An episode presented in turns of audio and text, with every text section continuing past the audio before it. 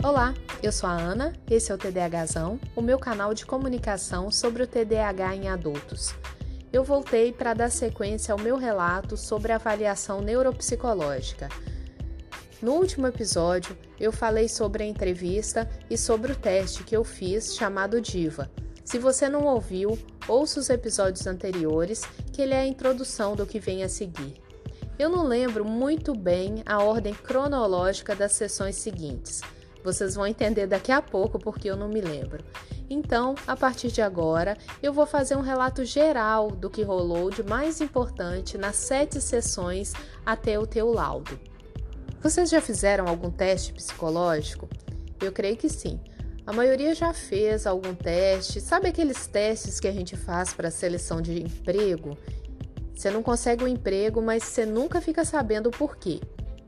Os testes que fiz, eles se parecem, lembram os testes de emprego, tem uma, uma semelhança. Só que esse teste é como se o entrevistador da seleção de emprego fizesse ele oral com você e acompanhasse todo o processo junto e lhe mostrasse na hora todos os seus equívocos e seus erros. Já pensou como é que ia ser isso? No primeiro momento, eu confesso que eu me senti muito burra. A palavra é essa, não tem outra palavra para substituir. Eu me senti burra, burra, burra, burra. Eu acho que a neuropsicóloga viu o tanto que eu fiquei chocada com, com o primeiro teste que eu fiz, e aí na sequência ela fez um teste de QI. Aí foi um alívio, né? Amenizou um pouco essa sensação de burrice que eu achava. E aí na sequência eu emendei com os testes de memória. Quando eu fiz os testes de memória, a minha primeira pergunta para a psicóloga foi: será que eu tenho Alzheimer? Eu pensei logo, eu já tinha ouvido alguns relatos de Alzheimer precoce, gente mais jovem, né, na faixa de 40, 50 anos, que tinha sido diagnosticado, e em instantes a minha cabeça TDAH já pensou em alguém da família, pensou se alguém tinha Alzheimer. Eu viajei longe e fiquei realmente muito preocupada. Ela riu do meu questionamento, mas calmamente me assegurou que não, que a região que era analisada era não era uma área afetada pelo Alzheimer e que a minha deficiência era na área de memória operacional.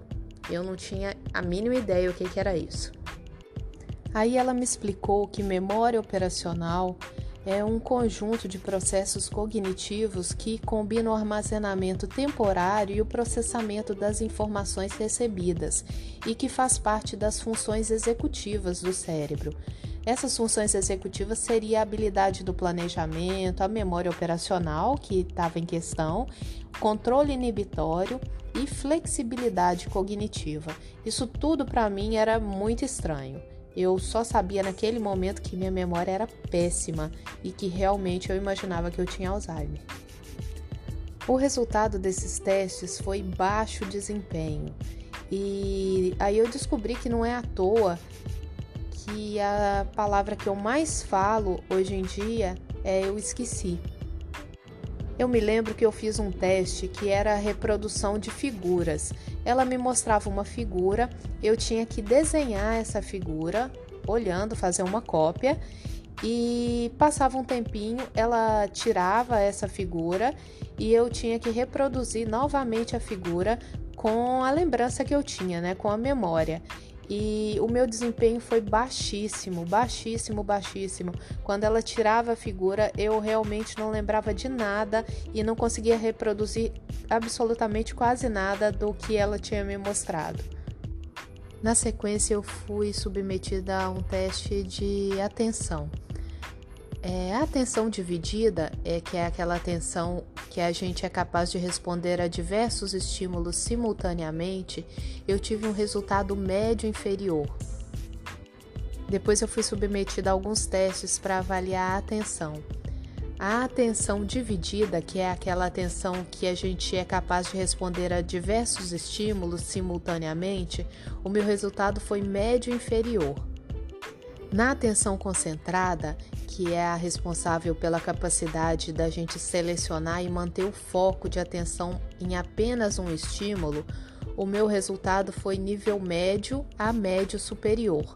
Então eu não era tão péssima nesse quesito de atenção, na atenção concentrada.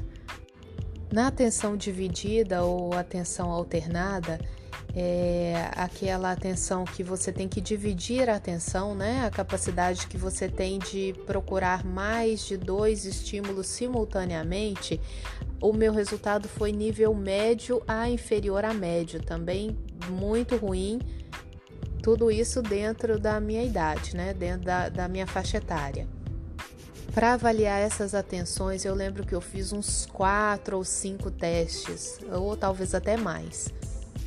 O meu de memória, como eu já relatei acima, ele foi desempenho insatisfatório. Eu acho que é a pior categoria, né, que a gente pode enquadrar.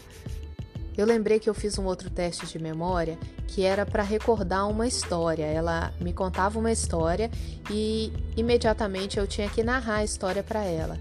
A primeira vez que eu narrei a história, logo depois que eu ouvi, eu lembrei 30% da história.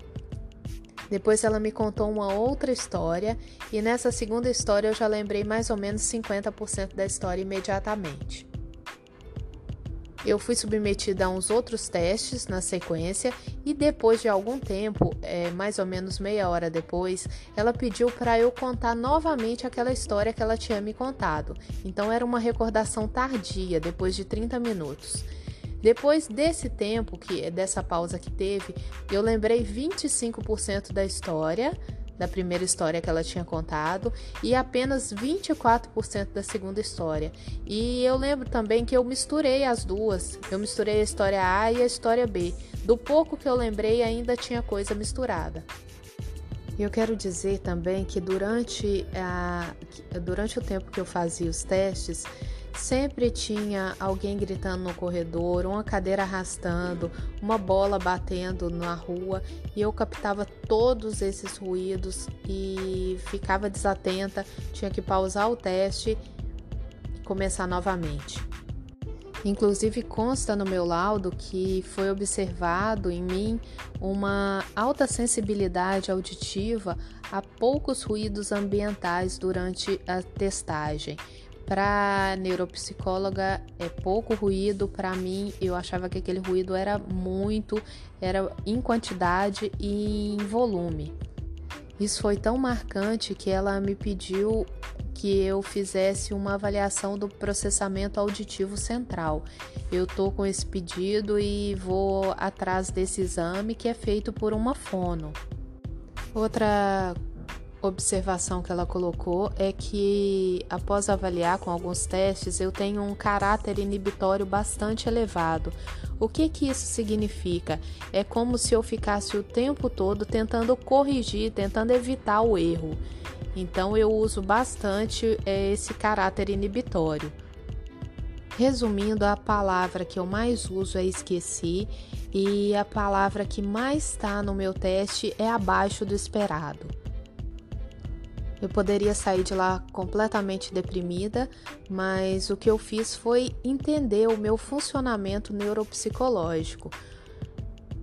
Dez dias depois eu recebi por escrito o laudo, onde te tem exatamente detalhado todos esses testes e todos, todas as minhas deficiências, explicando exatamente como a minha cabeça funciona. E eu vou ler para vocês o que veio descrito no, no meu laudo.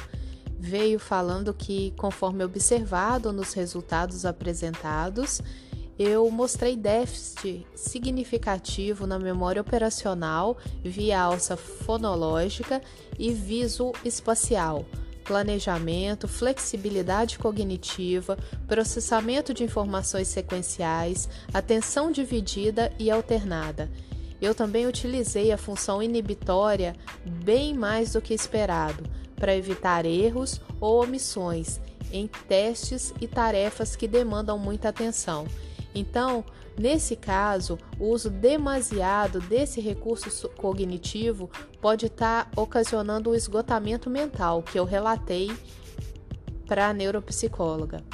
Os achados neuropsicológicos indicam que as falhas das funções executivas, memória operacional e atenção dividida estão localizadas principalmente no córtex pré-frontal e são consistentes neurológicos que suportam a hipótese para o transtorno do déficit de atenção e hiperatividade.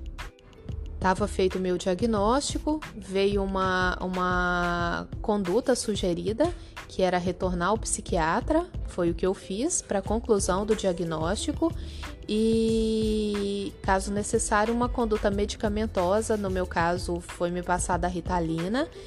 E ela também pediu para que eu consultasse um fono para avaliação né, do processamento auditivo central, igual eu relatei, mas esse exame eu ainda não fiz, mas vou fazer em breve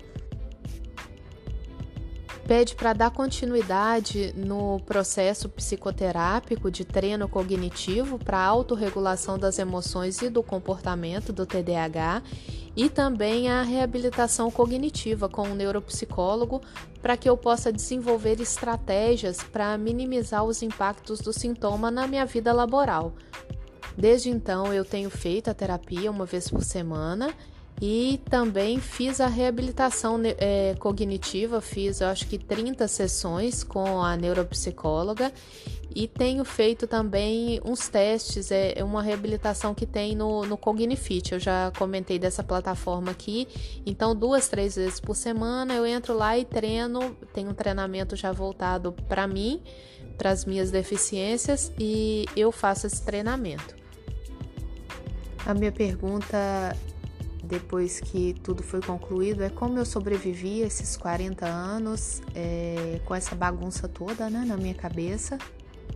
Eu acho que a gente vai adaptando, o corpo vai fazendo alguns ajustes e a gente vai tendo algumas perdas e, e também algumas comorbidades, né? No meu caso, eu desenvolvi um pouco de ansiedade que consequentemente afetou meu sono, que foi um dos motivos cruciais de eu buscar ajuda mas depois de tudo isso posto, eu consegui olhar para trás e ver vários comportamentos meus, várias atitudes, várias condutas que eu tomei durante esses anos de vida e que eles são todos explicados pelo que está descrito no laudo.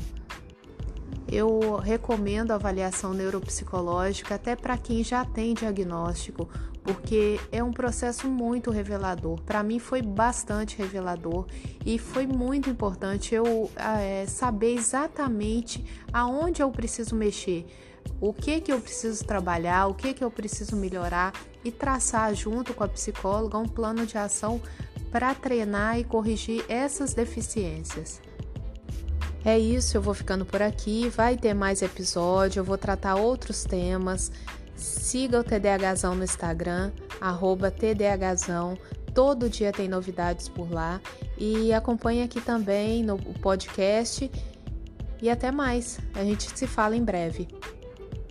Se você tem TDAH e é adulto, esse conteúdo vai lhe interessar. Se você tem algum parente, amigo, namorado, companheiro que tem TDAH, esse conteúdo também pode lhe interessar.